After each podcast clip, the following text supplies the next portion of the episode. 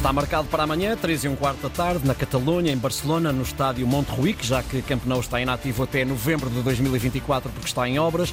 Jogam Barcelona e Real Madrid. O Real é primeiro nesta altura na, na Liga Espanhola. O Barcelona está em terceiro. A distância entre eles é de um ponto. Pelo meio está também uma surpreendente equipa da Catalunha, o Girona, que está em segundo lugar. O Real parte para esta época sem um galáctico para substituir Benzema, provavelmente à espera de Mbappé a custo zero em em junho do próximo ano. Carlos, viva, bom dia. Olá, bom dia, Carlos Ricardo. Daniel.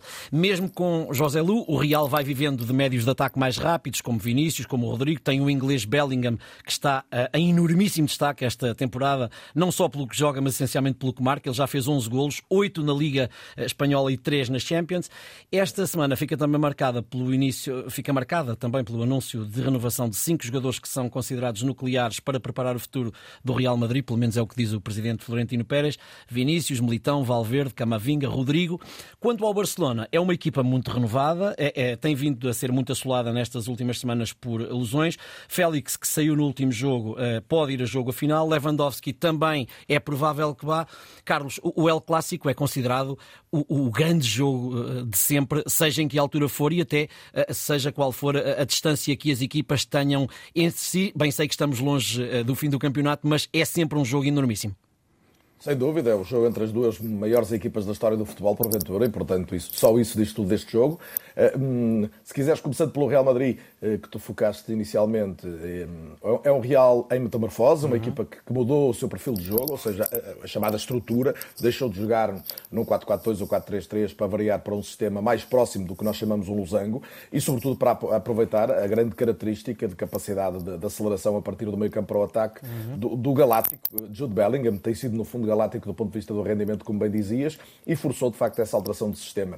Isso levantou um problema Ancelotti, um, menor espaço, por exemplo, para Luka Modric, um jogador-chave, mas que é evidente já está nos 38 anos e era fatal que mais dia menos dia se percebesse o declínio eh, e, sobretudo, uma equipa que, do ponto de vista da elaboração do jogo ofensivo, deixou de ter uma referência como ponta de lança. Só pontualmente Roselu joga nesse lugar e é um jogador essencialmente um finalizador de cabeça e um homem da área. Uhum. Acabou por forçar que Rodrigo e Vinícius jogassem à largura de todo o ataque e não a partir dos corredores, como sobretudo Vinícius gosta.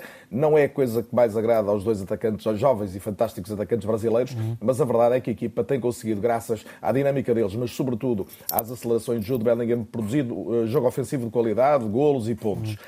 Até agora, a grande fragilidade tem a ver com, com o setor defensivo, quando verdadeiramente testado. As lesões do, do Courtois na baliza e do, e do Éder Militão, lesões graves e de, e de longa duração, não facilitaram. A equipa está agora a tentar acertar do ponto de vista defensivo, com Rudiger, com Alaba, incluindo uhum. Mandi nos últimos jogos a lateral esquerdo. Mas esse é o ponto que, se o Barcelona conseguir chegar muitas vezes com a bola junto da área do Real Madrid, pode causar problemas. E o Barça, rap rapidamente, Carlos, até temos pouco tempo.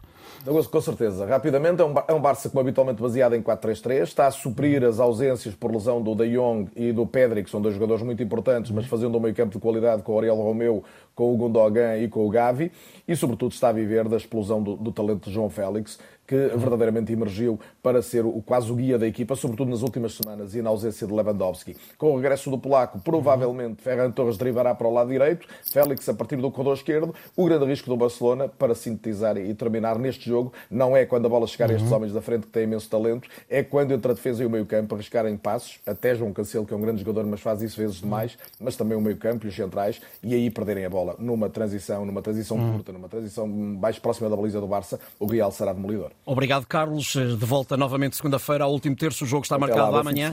Bom fim de semana para amanhã às 3 e um quarto da tarde no estádio de Montjuic, na Catalunha. Antena 1.